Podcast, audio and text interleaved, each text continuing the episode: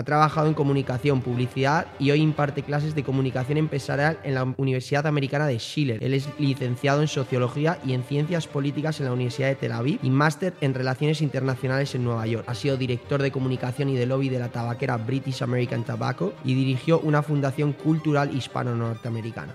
Yo creo que ahora mismo estamos en un momento clave donde se está perdiendo cada vez más la libertad y, y a mí eso me preocupa muchísimo. Sus edificios se inspira en la naturaleza.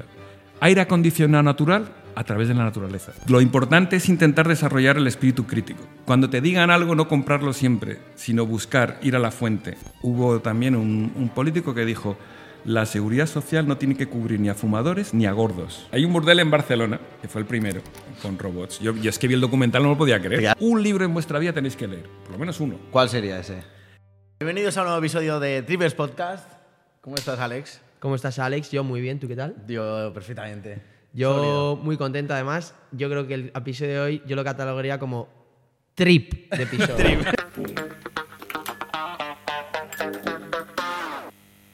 trip. Así que me encanta. Perfecto, la retención va a ser infame. Hoy traemos a José B. Pinto. José, muchísimas gracias por venir. Bienvenido, muchas gracias por estar aquí, José. Un placer, un placer. Es, eh, esta es mi inauguración, o sea, que tenéis aquí algo realmente ¿nunca has hecho interesante. Nada así? Nunca había hecho un podcast. O sea, pérdida de virginidad total. Literal. Total, total, No me hagáis sufrir mucho. No, no, no, no, Aquí despacito. Esto es buen rollo, buen rollo, buen rollo. Conversaciones abiertas, opening. Eh, así me gusta. oye, te quiero preguntar antes de que entremos en, tema, ¿esto es soñador en práctica? Sí, sí, eso hay que explicarlo. Pues eh, es el tema de los sueños y es eh, el proyecto que más, eh, probablemente que más orgulloso estoy últimamente, que es que creé una escuela para soñadores. ¿Vale? ¿En qué consiste? Eh, consiste en, pues como profesor, una cosa que me sorprendió ver muchos de los alumnos es el enorme miedo que tienen al futuro, que es un miedo que también está compartido por la sociedad, porque hay los estudios que dicen que en, en la mayoría de las sociedades desarrolladas, o sea, la mayoría de las personas creen que vamos a peor, que el futuro va a peor. Y yo para mí es algo insólito cuando eres joven que creas que, que tengas tanto miedo del futuro y que todo va a ir a peor. Y, que, esa pérdida de esperanza. De hecho, estaba leyendo hace poco también una entrevista con, con el director general y el eh, fundador de BlackRock, que, que, para los que no lo conozcan... La mayor gestora del mundo. Es la mayor gestora del mundo, pero más que eso, es la tercera economía del mundo. Está Estados Unidos, está China y está BlackRock. O sea, que cuando él habla, realmente sabe de lo que habla y dice también que él lo que nota es una falta de esperanza. Y para mí es algo increíble porque creo que vivimos honestamente en unos tiempos prodigiosos y sin embargo la gente no tiene esperanza. Y yo quería pues dar una especie de revulsivo e invitar a soñar. Pero ¿y por qué crees que la gente tiene esa percepción del futuro? Pues eh, yo creo que también son muchas de las noticias que, que se le dan, también lo que hemos vivido, eh, entonces todo eso va permeando de que va a haber problemas con el trabajo, con el eh, futuro, con el medio ambiente, todo eso va permeando al final a la gente y tienen mucho miedo, y tienen mucho miedo a desarrollarse. Y yo creo que sobre todo los educadores tenemos una enorme responsabilidad en intentar fomentar para que eh, desarrollen esos sueños.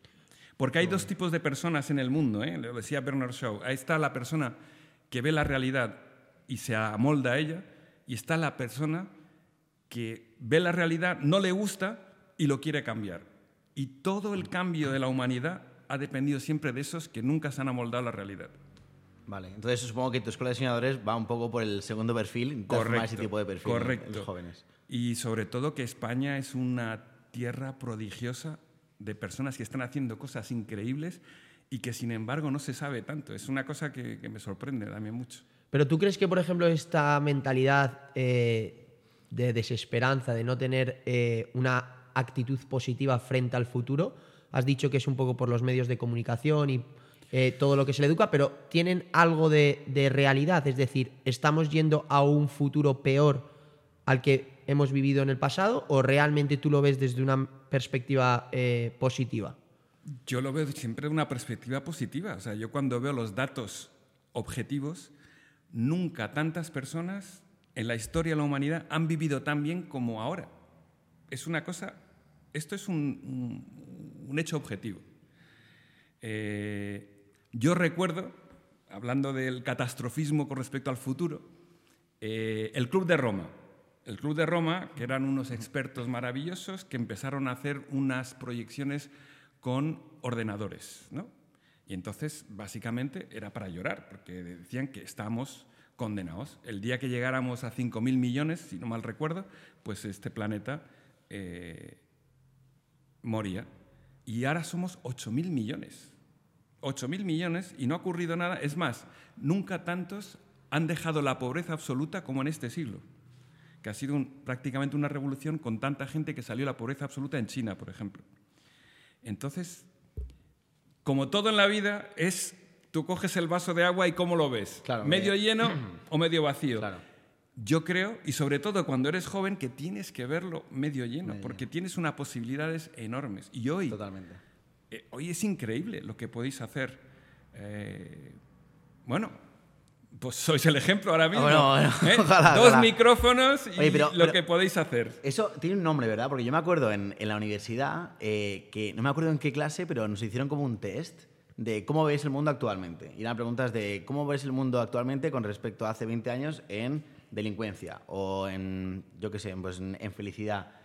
Y todo el mundo, o sea, todo, éramos 20 en clase, los 20, eh, los resultados indicaban como que veíamos el mundo como estaba, que estaba peor que hace 20 años. Y luego nos enseñó las estadísticas de delincuencia, asesinatos, pobreza y todo, y todo está mucho mejor. Y eso, no me acuerdo el nombre, ¿tú sabes el, nombre de cómo se llama eso? No lo sé el nombre, pero es un ejercicio que también hago en clase, curiosamente. ¿Ah, sí? Pues mira, me hicieron... pues estamos alineados con tu profesor también porque... Era de oratoria, creo, y todo. Es para demostrarles que no está tan mal, o sea, porque siempre creemos que está mucho peor de lo que está el mundo ahora mismo.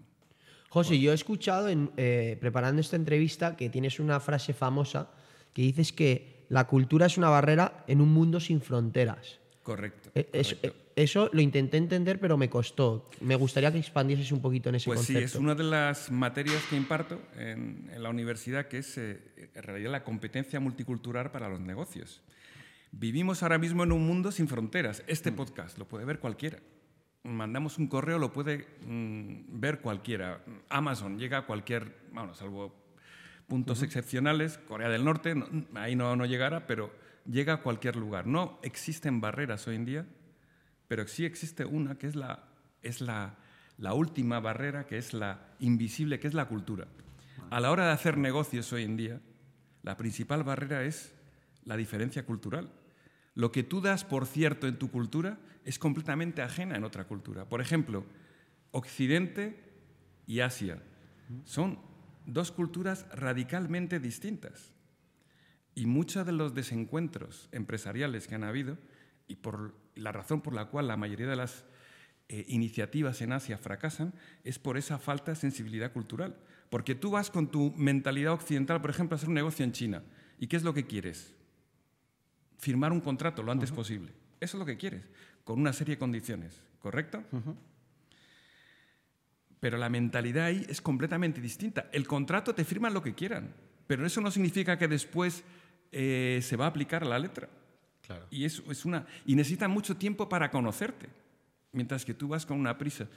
Entonces ese desencuentro es, es, muy importante. Yo recuerdo también mi primera delegación de, que tuve que, que agasajar aquí en Madrid, una delegación china importante. Bueno, para mí eso fue un, bueno, un show, ¿no? un show, vamos, un despertar, digo, Dios mío, pero qué distintos somos. Qué distintos somos. ¿Tú crees que eso es algo positivo o negativo? Ni es positivo ni es negativo. Lo que es importante es que lo sepas, que tengas unas claves concretas.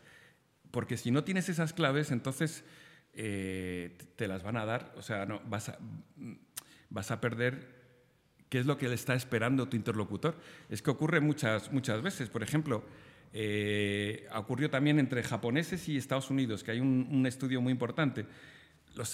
pues cuando venían a negociar, los americanos ya decían inmediatamente lo que querían. Y entonces, claro, para los japoneses, pero, pero esto que dicen ya te lo dicen tan pronto, si todo es mucho más implícito en la cultura eh, eh, asiática, mientras que en la nuestra es mucho más explícito. Esto es lo que quiero en estas fechas. Claro.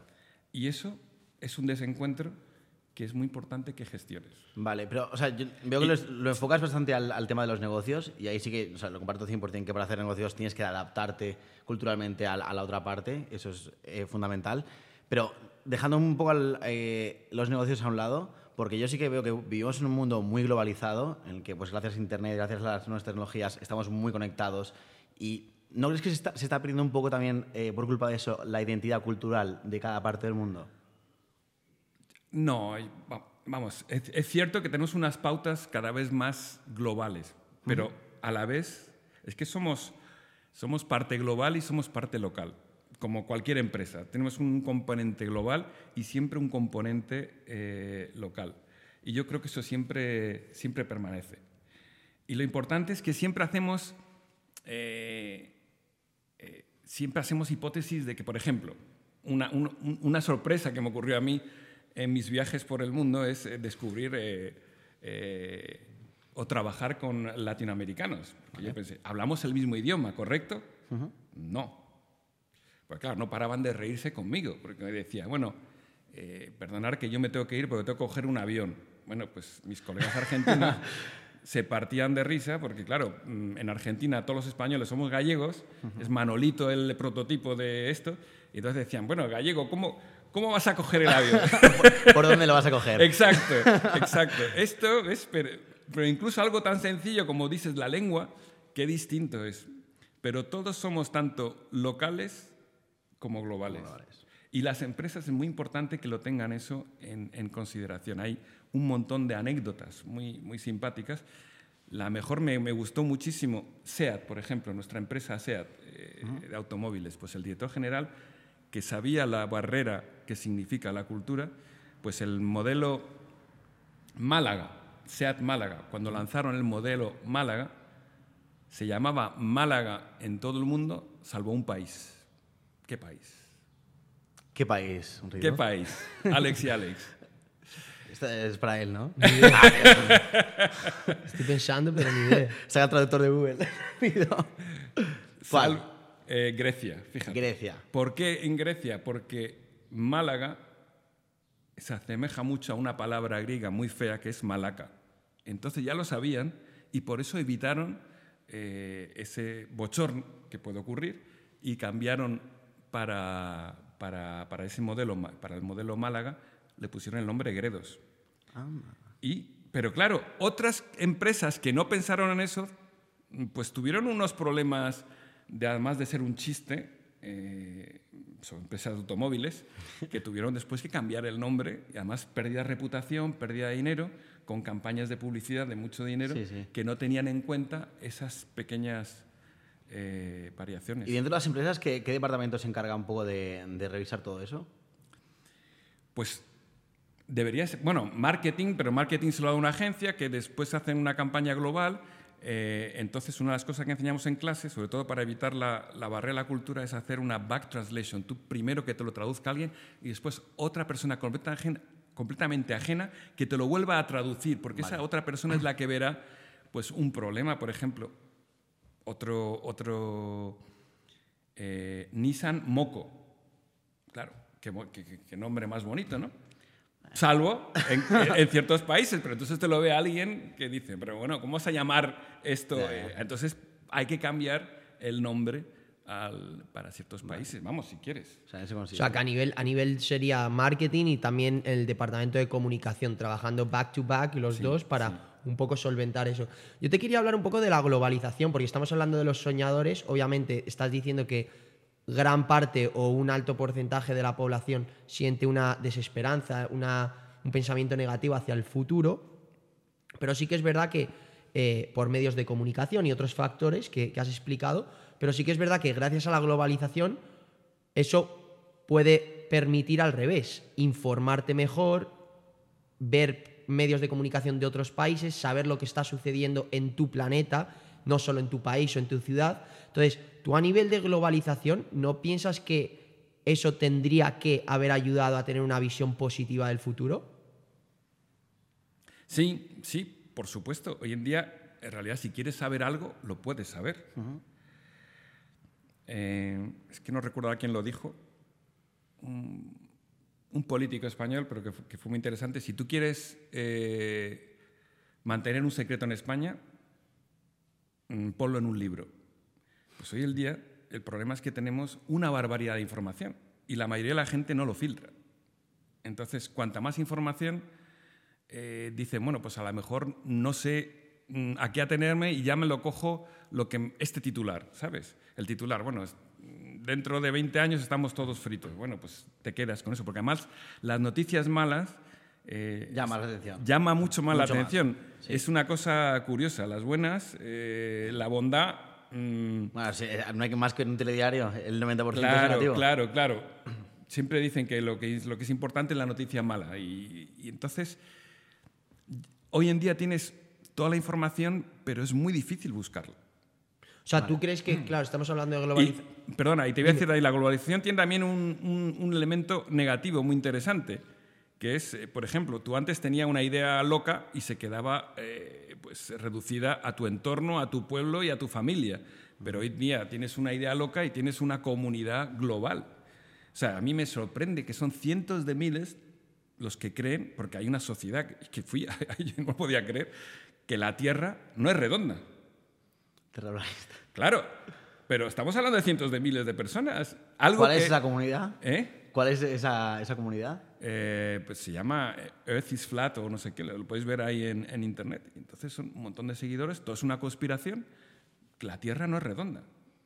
Vale, o sea que tú estás a favor de la, de la globalización, consideras que ha sido positiva para el ser humano, pero Por supuesto que ha sido... siempre cuando se, se- se utilice bien, ¿no? O sea, cuando, cuando hablamos de que nunca tantos han vivido tan bien como ahora, eso es gracias a la globalización. O sea, eso no, no hay, no hay la menor duda. El hecho de que podamos, eh, si aprendéis economía, siempre, o sea, hay un país que hace unas cosas siempre con una ventaja competitiva. Entonces, eso se ha globalizado y eso es muy importante. Y ha permitido el avance de tantas personas y sacar de la pobreza a tantas personas. La, la globalización tiene aspectos muy positivos. Sí, yo creo que la globalización te da una libertad absoluta de poner o hacer o conectar con el que quieras. Entonces es un arma de doble filo porque puede haber cosas que son totalmente incorrectas o falsas. Tú, por ejemplo, a nivel de eh, prensa mediática, ¿tú controlarías eh, la prensa? ¿Limitarías lo que se pone ahí fuera? Limitar, ¿cómo vas a limitar? Es poner puertas al campo. O sea, siempre, bueno, la, la prensa, todo el mundo siempre hay una agenda detrás. O sea, siempre verás. Entonces, bueno, lo importante es intentar desarrollar el espíritu crítico. Es lo más. Totalmente. Es, es- es lo fundamental. Cuando te digan algo, no comprarlo siempre, sino buscar, ir a la fuente. Siempre que puedas, claro. Lo que pasa es que eso toma mucho tiempo también a veces. Pero a la hora de formar una opinión, es que es muy difícil. Hoy en día estamos sometidos a tantos impulsos mediáticos, tanta información, que asimilarlo nos cuesta una barbaridad. Totalmente. ¿Dónde está la verdad? A veces, cuesta muchísimo. Pero yo creo que para las cosas importantes, pues con tiempo, con serenidad y sobre todo, mi gran lucha es, por favor, leed libros, libros maravillosos. Luego Eso nos- es- luego nos eso es una fuente, es una fuente de sabiduría increíble. Qué bueno. Oye, y ahora que justo has sacado la, la palabra agenda y que estamos hablando de este tema, un poco de contra los medios y tal, me gustaría preguntarte por la Agenda 2030. ¿Qué opinión tienes tú sobre la Agenda 2030? Pues eh, la Agenda 2030, eh, por lo que he visto de, de los objetivos ambiciosos que tiene, no comerás carne, no tendrás nada y serás feliz. Uf. Porque yo, yo, yo, tengo, yo tengo ahí... Eh, ahí me- vale, yo- mi opinión es que o sea, yo estoy muy de acuerdo con, con el qué, pero no con el cómo. Porque yo creo que todo el mundo que se, que se lea los 17 objetivos y las 169 metas que hay, casi todo el mundo tiene que estar de acuerdo. O sea, es igualdad entre hombres y mujeres, que se erradique la pobreza y el hambre del mundo, agua para todos. O sea, son cosas que cualquier, cualquier persona coherente que las lea tiene que estar de acuerdo. Luego ya, eso sería el qué. Luego el cómo, yo ya estoy un poquito menos de acuerdo con que haya un, gobierno globalista, no democrático, o sea, que sean unas leyes las que controlan todo el mundo, que ellos te dicen, yo soy mejor que tú, yo sé más que tú, yo sé lo que, lo que es mejor para ti, entonces tú tienes que hacer esto o no tienes que hacer esto, tú puedes hacer esto o no puedes hacer esto. Y luego ya, si ya entramos en el tema de las CBDCs, de, de monedas digitales de bancos centrales, que ya tienen ahí el control del dinero, ya es que me parece que no es que te estén controlando, sino, que te están privando tu libertad. eh, se van a intentar cargar la propiedad privada y cada vez lo que dices tú, van a intentar el, el lema de no tendrás nada y, y serás feliz. Y yo creo que eso al final nos puede igualar a todos, pero muy por abajo. A mí lo que más me preocupa de todo esto es la pérdida de libertad, lo que has mencionado. La pérdida de libertad. Eh, yo creo que ahora mismo estamos en un momento clave donde se está perdiendo cada vez más la libertad y, y a mí eso me preocupa muchísimo. Lo vimos, eh, lo estamos viendo también, bueno, yo, una legislación que conozco bien, que es la legislación antitabaco. Yo creo que ahí empezó ya la cosa a perderse, porque claro, ahora vamos a llegar al paroxismo que ya te vamos a prohibir, según el año que has nacido, hay un país ya, Nueva Zelanda, comprar tabaco. ¿Perdón? Y además es muy interesante la historia del tabaco porque, eh, curiosamente, eh, los primeros estudios contra el tabaco serios también lo hizo la Alemania nazi, porque Hitler no le gustaba nada el tabaco, de hecho quería que no se fumara, le dijeron que lo voy a hacer entonces de la guerra, eh, pero las primeras campañas importantes contra el tabaco se hizo en la Alemania nazi, que eso da mucho también para entender, eh, yo te digo como quiero que seas. Y, y, Vale. el, y el problema se deriva, te lo digo muy sencillamente, no me gusta el tabaco, vale, pero a partir de ahí ya empieza una dinámica muy seria hubo también un, un, político que dijo, la seguridad social no tiene que cubrir ni a fumadores ni a gordos. Y entonces, ¿pero por qué gordos? Ambas son culturas, eh, eh, son cosas le- irresponsables, vale, que que son- son, responsables de ello, entonces no tiene que cubrirlo el- la seguridad social. Es muy peligroso. Eso es muy peligroso cuando empezamos en estas dinámicas. La libertad es fundamental, Claro, yo creo que el tema de la libertad es un concepto muy conflictivo, porque por ejemplo Donald Trump hace dos semanas le entrevistaron acerca de lo de los shootings que ha habido en Estados Unidos, que hace poquísimo ha habido otro, y le preguntaron el tema de la abolición de las armas en, en Estados Unidos, que ha habido todo el conflicto, y él la respuesta que dice es que, bueno, es que eh, con tu pregunta lo que estás haciendo es atacando al Fifth Amendment, que es eh, la libertad individual de cada ciudadano en Estados Unidos, que él defiende que cada uno tiene la libertad de tener un arma o no tenerla efectivamente, si tú prohíbes tener armas, estás, digamos, haciendo un método de prevención a que haya estos ataques en los colegios, pero estás atacando, por otro lado, la libertad individual de cada ciudadano a elegir lo que él quiere tener en su casa. Es exactamente lo mismo ahora con la conversación que estamos teniendo con el tabaco o exactamente lo mismo con la conversación que estamos teniendo con las drogas. Pero ¿no crees que debería haber una fina línea? O sea, yo soy, por ejemplo, de la ideología que nunca es bueno la máxima libertad, ni nunca es eh, bueno el máximo control, sino que en la vida, en cualquier argumento, ya sea político, social, económico, demográfico, yo creo que el balance, estar en el medio, un poco de allí, un poco de allá, es lo que se consigue la verdadera razón de vida, ¿no? Ser un poquito tolerante a distintas conversaciones. Porque, por ejemplo, yo te hago esta pregunta, ¿tú cómo solucionarías el tabaquismo entonces? El tabaquismo se está haciendo muy bien ahora mismo en, en la prevención. Se está disminuyendo. Pero tú prohibirías por completo. Pero ¿cómo se está eh, haciendo esa prevención entonces? Pues con campañas de concienciación ya todo el mundo sabe que el tabaco es malo. Lo puedes restringir, pero un mundo sin tabaco, perfecto. Me encantaría también, a todos. ¿Quién no compraría eso? Pero es como un mundo sin alcohol. ¿Quién lo compraría? Venga. Que es un poco utópico, ¿no? Pero es utópico porque la realidad es que las personas desde tiempos inmemoriales necesitan ciertos escapes. Entonces mejor controlarlo. Eso es- es lo que es importante y lo que es la lección que vemos con todas estas eh, campañas que han tenido éxito. Y Pero si lo llegas hasta el paroxismo, yo creo que tiene un efecto llamada que es muy peligroso. Vale, y bueno, esta, es, eh, esta como falta de libertad, bueno, estos temas obviamente en armas, drogas y tal, pues es un poco más comprensible porque son cosas que son negativas. Totalmente, Pero- a las armas sí, pero hablemos de cosas lo que tú estabas comentando. ¿Qué pasa si desaparece el dinero? Que también es un objetivo que ya están poniendo algunos países. ya que a cinco años, El control es absoluto con respecto a todas tus pautas de consumo. Entonces, a partir de ahí, puede cambiar también las cosas. ¿no? Te pueden decir, mira, eh, según tu última analítica, porque hoy en día son todo datos, tienes el colesterol alto, pero además eres un irresponsable porque fíjate lo que has comido. Entonces, por eso te, pues, eh, vas a tener más impuestos. Claro, sí. Por Bueno, ejemplo, te limitan el es, gasto en es pa- eso. para llegar a donde, dónde puede ocurrir. Sí, sí, o no, te limi- directamente te limitan el gasto en, en ciertos productos. O te lo limita, exacto, o te lo, puede- o te lo prohíbe, no puedes pagar eso. Efectivamente.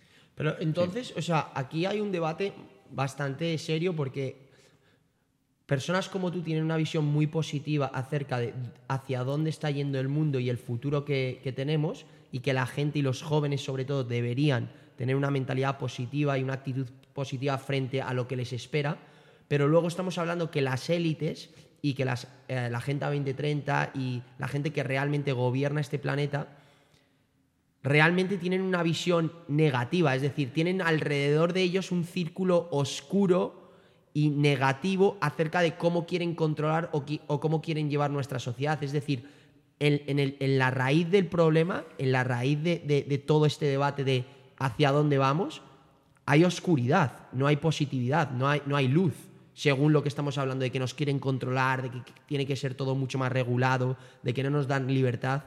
¿Es, es cierto esto? No, Siempre hay regulación, siempre la, siempre la hay, siempre la habrá. Entonces es una, es una dinámica entre libertad y regulación. Pero tú Siempre crees que hay. la élite tiene, tiene este, este- O sea, es, es oscura, es, es negativa. No me gustan las teorías de la conspiración, la verdad. Yo a él no- le encantan. Ah, Si es que a ti te gustará, pero yo no. Yo creo Aquí que siempre encantan, tenemos, siempre creo que tenemos nuestra libertad individual y a partir de ahí el- lo importante es que seamos conscientes de cuándo puede verse mermada nuestra libertad individual. Punto. Y a partir de ahí reaccionar. Yo siempre lo limito a la persona. Vale. A lo mejor he crecido en una generación que la libertad era fundamental y siempre cuando veíamos algo que no nos gustaba, pues eh, protestamos. Es nuestro derecho. O sea, siempre vamos a tener esa libertad. Deberíamos. Espero, espero. O sea, yo creo que sí, la tenemos. Es, eh, es importante, lo que es importante es protegerla. Lo que es importante es no darla por supuesta. Vale. Eso es lo más importante. Lo que es importante es cuando tú veas una serie de dinámicas que no te gusten, pues no mirar para otro lado, sino reaccionar. Es lo que creo. O sea, un pueblo proactivo a protestar y a pedir. Correcto. No sé si un pueblo, pero por lo menos tú. Por lo menos tú que seas consciente, si hay algo que no te gusta, decir, esto no me gusta. Claro. Bueno, el cambio viene de, de uno mismo, obviamente. Claro, Sí. claro, pero si no lo haces es que es muy difícil. Y una cosa, porque eh, viendo un poco a raíz de lo que estábamos hablando, de, de prohibir libertades y reducir la libertad individual, sí que ya hemos dicho que, pues, obviamente, mm, tabaco, drogas, armas, cosas que son más o menos pues, corrientes, pues son dañinos para la sociedad. Pero un tema que no es nada dañino, por ejemplo, la, natalidad. Porque sí que desde la Agenda de 20- 2030 uno de los mensajes que se, que se lanza es el de que va a haber un problema de sobrepo- sobrepoblación en el planeta, que vamos a ser demasiados. Pero sin embargo, yo, yo he escuchado a empresarios como Elon Musk diciendo que al revés, que, que la falta de natalidad es un grave riesgo para el futuro de la humanidad. Entonces, yo nunca, nunca llego a ninguna conclusión y no sé, quería pedir tu opinión. ¿Tú, tú piensas que hay demasiada gente o demasiada poca gente en el planeta? Es que no, ni demasiada, ni, ni mucha, ni poca. Yo creo que eh, este debate, como os dije anteriormente, siempre de que somos demasiado, ya ha existido desde siempre. Desde Malthus también, que decía que eh, la población aumenta eh, geométricamente y nuestros recursos aritméticamente. Entonces eso nos lleva siempre a la catástrofe. Y es una catástrofe que, que lleva siglos anunciándose, pero que no llega. Yo creo que somos lo que somos y que cada ser humano pues, si- siempre tiene una potencialidad extraordinaria. Y, y- y podemos ser muchos más. Este planeta dará mucho más porque ya, ya lo ha probado. Claro. Lo ha probado que da, o sea, ¿cuál es el problema? Por ejemplo, que no hay comida. Hoy en día se tira el 30 al 40% de la comida que producimos. Ahí ya tenés la posibilidad de duplicarlo, sencillamente, con una mejor gestión de los alimentos. Creo que, eh, y esto que no hemos hablado todavía de, de ir al espacio. Yo una vez tuve una conversación con, con un científico de la NASA que tenían ya todo organizado para, para colonias eh, en el espacio de 50.000 personas y yo estaba De sorprendido. 50.000, o sea, Sí. montar una colonia ahí de 50.000 Sí, personas. de 50.000 ahí en el espacio orbitando. Bueno, todo eso se paró ese programa, pero es que lo- ya lo tenían ahí, lo, lo estaban diseñando, que iba a ser completamente autosuficiente. Entonces digo, caramba, algún día le preguntará a alguien, oye, ¿tú de dónde eres? Y me dirá, yo soy de Alfa 1. Pero eso no ha ocurrido todavía. Sin embargo, yo pienso, ¿qué pensáis? Es que yo creo que el, el espacio es la nueva frontera también. Sí, o sea, 100%, pero entonces, ahora hablaremos del tema de espacio y universo, que a mí me apasiona, pero entonces a mí no me cuadra que la Agenda 2030 diga que hay sobrepoblación y luego de repente hablamos con personas como, como tú o, o incluso empresarios como Elon Musk o empresarios, muchísimos empresarios y muchísimos sociólogos dicen lo mismo, que es más, faltan personas. Tú acabas de argumentar que hasta el Club de los Romanos decían lo mismo, que hasta 40... Club de Roma, Club de Roma. Club de Roma, que 4.000 personas ya se acabaría el planeta y ahora somos pasa que- 8.000. Que llegaba un, uno esto que ya no, habría, ni- no iba a haber. Justo, pero entonces no, no estamos hablando que la Agenda 2030 son personas que gobiernan y son personas que normalmente, en teoría, son personas inteligentes, que están preparadas, que ven el mundo con datos que a lo mejor personas como nosotros no tienen y aún así están argumentando ese tipo de cosas. Mira, yo cógela el lado bueno lo que ha dicho Alex, las cosas que dicen de la Agenda 2030 que todos podríamos firmar, ¿vale? Y después lo que no te guste, pues eh, simplemente obvialo. Bueno, ya, pero el problema es que ahora, por ejemplo, en China estaban diciendo que no se podía tener más de dos hijos por familia. Sí, yo, yo Entonces, ¿cómo se obvia eso? No, durante un tiempo la política de natalidad china fue el hijo único, pero si ya, ya no es así. Claro, digo, pero que si lo han hecho en ese momento, se puede, se puede, puede ver- seguir. De repente que digan o en un año, No, pero bueno, pero ya se han dado cuenta porque en, en China ha habido un problema también eh, importante. Entonces ya, ya han retrocedido. Cuando haces una política mala, al final no se sostiene. Lo bueno de, lo, bien, lo bueno de la gravedad es que al final las cosas caen. Vamos a ponerlo así. Entonces, si hay una mala política, al final cae por su propio peso. La de China al final han despertado porque necesitan, ahora están descubriendo que va la población envejeciendo bastante. Bueno, y ha habido un problema también que, es, que leí una vez un artículo que era interesante, que había 200 millones de chinos que no iban a encontrar pareja, porque claro, con lo del hijo único eh, eh, iba, iba a ser complicado. Y digo, caramba. Eh, son las consecuencias Sí, sí, sí. de cuando un, alteras un poco la naturaleza. Igual está por el poliamor ahí en China. ¿eh? no lo sé. No creo, Pero ¿no? alterar la naturaleza siempre eh, es problemático. Claro. Eh, lo que estamos viendo siempre que la natalidad tiende a controlarse a medida que sube el nivel de vida. Entonces, cuando va subiendo el nivel de vida, la natalidad tiende a regularse automáticamente. Sí, yo creo, yo creo que los de la Agenda 2030 van por un lado más económico, de, de sostenibilidad económica, porque a, a medida que va- avanzamos hacia un futuro donde hay cada vez más robots, con las nuevas tecnologías van haciendo cada vez, van quitando más trabajos, yo creo que no, confían en la capacidad del humano de crear nuevos empleos y van más hacia un modelo de ingreso mínimo vital, eh, donde mm, haya pues un gobierno central que tenga que mantener a todos porque no va a haber suficientemente trabajo como para que alguien produzca el valor necesario para ser retribuido y alcanzar un nivel de vida decente. Entonces yo creo que va, más por ahí. Yo te quería preguntar, ¿tú estás a favor de un modelo así con ingreso mínimo, mínimo vital? Mm, el ingreso para todos es que eh, lo tengo que estudiar más, perdona, Vale. porque ahí no tengo ahí datos. Creo que en algunos países donde ya se intentó implantar no ha funcionado, no lo sé. Lo tendría que estudiar más. Yo creo sobre todo en la capacidad del, del ser humano de crear y, de, y de más que, más que de, de depender creo más en la independencia que en la dependencia. Entonces, eh, eh, yo apostaría siempre por la emprendiduría. Vale. ¿Tenemos problemas en el mundo? Por supuesto. ¿Quién los va a resolver? el humano. Las personas. Los soñadores. ¿Quién va a resolver los problemas del mundo? Los soñadores. Por supuesto que siempre va a haber problemas, siempre. Pero ¿quién los resuelve? El, el espíritu individual. El que no se conforma. Total. Eso es lo que el, el inconformista, eso es lo que me gusta, que es el que tiene la capacidad de cambiar. Claro, en ese caso el ingreso mínimo vital pues destruye eso, destruye esa actitud o puede llegar a destruirla. A lo mejor una persona recibe eso y aún así tiene el hambre y tiene ese inconformismo de seguir avanzando, pero habrá muchísima gente que con ese ingreso mínimo vital Puede ser. eh, se queda ahí. Es que no lo sé. eh, honestamente no lo, no lo he estudiado, entonces no, no- Debería estudiarlo más profundamente porque sé que ha habido iniciativas, pero tengo que ver eh, el estudio. Pero así de bote pronto, pues yo entiendo que las personas que hay que ayudar a las personas que caen, por supuesto. Se necesita una red protectora, que es otra de las maravillas que tenemos en los estados actuales. Tenemos una red protectora de las personas que necesitan eso. Hacerlo generalizado no lo sé. Pero en teoría puede ser un, algo que vaya en contra de la iniciativa. Claro, es que yo, o sea, yo, yo, yo pienso bastante parecido a ti. O sea, yo confío mucho en la capacidad de, de las personas de encontrar nuevas formas de crear valor. Eh, a pesar de que de aquí a 50 años sí que considero que va, a ser un futuro muy robotizado. O sea, muchos de los trabajos que existen hoy en día no van a existir. Pero como tampoco existían hace 50 años muchos de los que existen ahora. O sea, ahora, ¿cuánta gente vive de, la, vive de las redes sociales?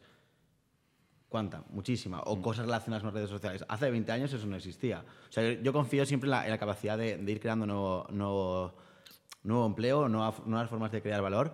Pero ¿y tú, ¿tú cómo ves el tema de, de la robotización? Porque sí, sí, te he escuchado hablar de, de, temas, de temas ahí relacionados con nuevas tecnologías. Sí que yo creo que todo el mundo estamos de acuerdo en que puestos de trabajos de pues, mmm, producción, fábricas, eso obviamente va a estar todo hecho por robots dentro de, dentro de poco, incluso no tan básicos también, también van a ser, pero en puestos más altos, como ya no, no tanto de, de, fabricación y de realizar tareas, sino de pensar en cuanto a estrategia. O sea, podría haber un robot que sea consejero delegado de una empresa, incluso CEO, o que un robot te monte una empresa.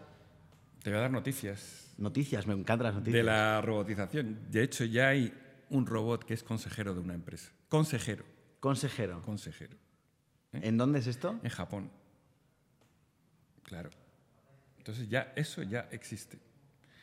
Eh, la robotización va muy rápido, pero se nos plantean un montón de problemas que no estamos todavía preparados, que es lo que me gustaría también, o que lo que intento ver en clase, que, que nos demos cuenta.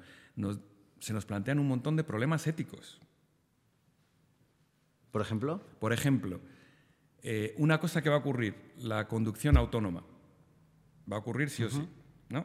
Entonces, pero tú tienes que programar ya a tu coche qué pasa cuando tienes dos alternativas. Si tiras a la derecha y tienes que tirar a la derecha o a la izquierda, atropellas a una anciana de 80 años y si tiras a la izquierda, atropellas a una niña de 5 años.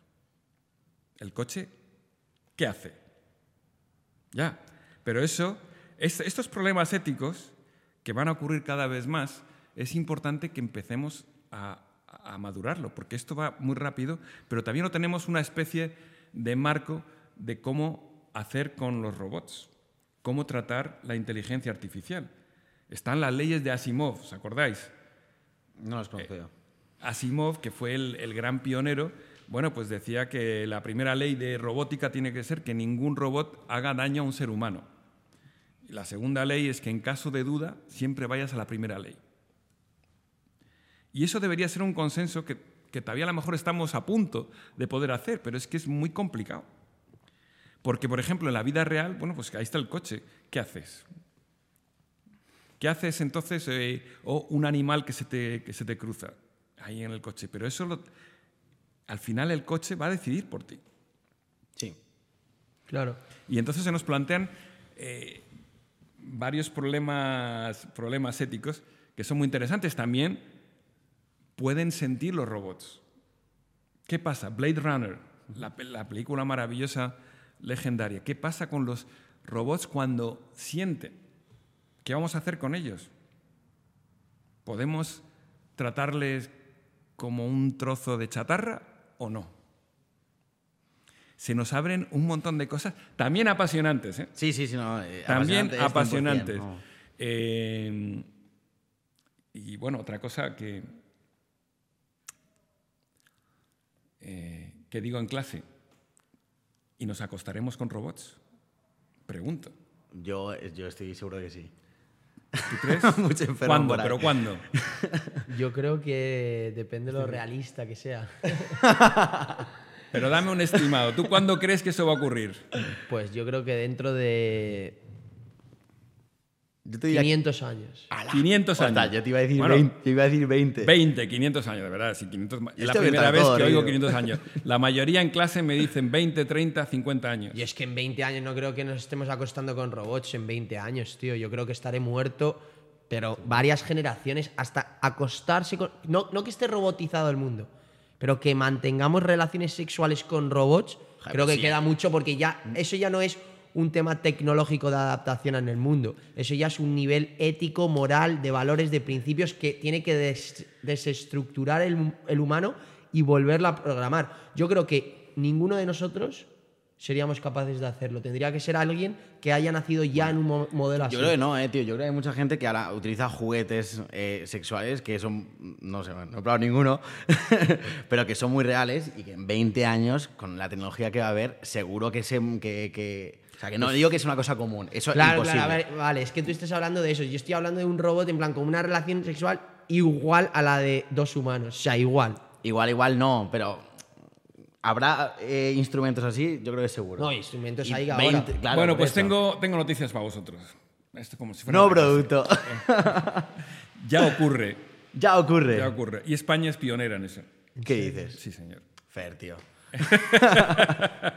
Hay un burdel, es eh, que hay un burdel en Barcelona, que fue el primero en Europa, con, eh, con, con- con robots. Yo, yo es que vi el documental, no lo podía Te creer. quedaste loco. Y es que, es que era impresionante. ¿Cómo se llama el documental? Me lo tienes que decirlo. No, es que no lo recuerdo, porque lo vi en, en la, en la- en la película. Y entonces, claro, esta- esto ya ha ocurrido desde el año 2017, creo que fue. Robots de verdad. Robots de verdad. ¿Y y cómo además había, es que el documental era muy gracioso porque había ahí una prostituta de carne y hueso. Y dice, es que contra esto no podemos competir. ¿Esto qué es? Yo me estoy quedando loco. Yo necesito como un parón. ¿En serio? O sea, pero parecen completamente humanas. bueno, sí, es que cada vez lo van... eh, Mejorando. Lo van mejorando, me imagino, ¿eh? O sea, que, pero... eh, eh, piel de silicona, cosas de estas que dices, wow, esto... Pero, caramba, si esto... ¿Cuándo ha ocurrido, no? Esto me- me- wow. Pero una pregunta, por ejemplo, el, el ejemplo que has puesto de consejero delegado en, en la empresa de Japón. No que- consejero delegado, un cons- Consejero. consejero. Ah, consejero. consejero. Eh, que ya es un robot. Claro, a- este nivel ya, si seguimos avanzando, a lo mejor el CEO de la empresa es un robot. Pero Claro. ahí, ahí tendría que estar ya basado a lo que tú has dicho antes, a- el tema ético, de cómo él toma las decisiones respecto. Es que, es que para mí, en el tema de- del buen gobierno corporativo, ¿qué pasa cuando incorporas a un robot? Yo veo uno de los problemas. Por eso digo que tenemos que empezar a, a- a pensar esto, porque esto ya está ocurriendo.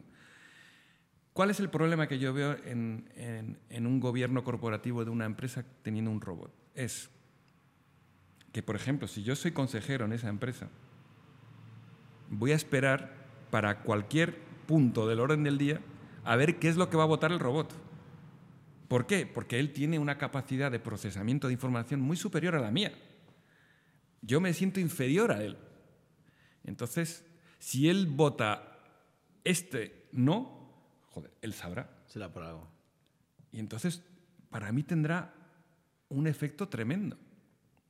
Porque el voto del robot entonces vale mucho más que mi voto. Porque muchos, me imagino, ¿eh? Por influencia. reaccionarán como yo, tendrán la influencia y dirán, bueno, pues si ha votado esto, mm, nos dejamos llevar. Y eso es algo que también tenemos que pensar ya en el buen gobierno corporativo. ¿Cómo, cómo hacemos? Por ejemplo, que el robot sea el que vote el último. Es una forma de que se me ocurre de, de- plantearlo. Sí, pero por ejemplo, si hay un, consejo de 10 personas y votan 7 que sí, dos que no, y el último es el robot, dice no. Ya, pero ya se ha votado. Sí, ya se ha votado, pero ya se ha votado. los 7 Ya- van a decir, eh, ya, ¿por pero- qué dice que no en otro que pero- sí? Vamos pero- a plantearnos un ¿Ves? poco Lo todo. estamos planteando aquí a ver cómo podemos hacer de algo una realidad que ya está aquí. Y sin embargo no tenemos los, los mimbres para ver cómo lo gestionamos.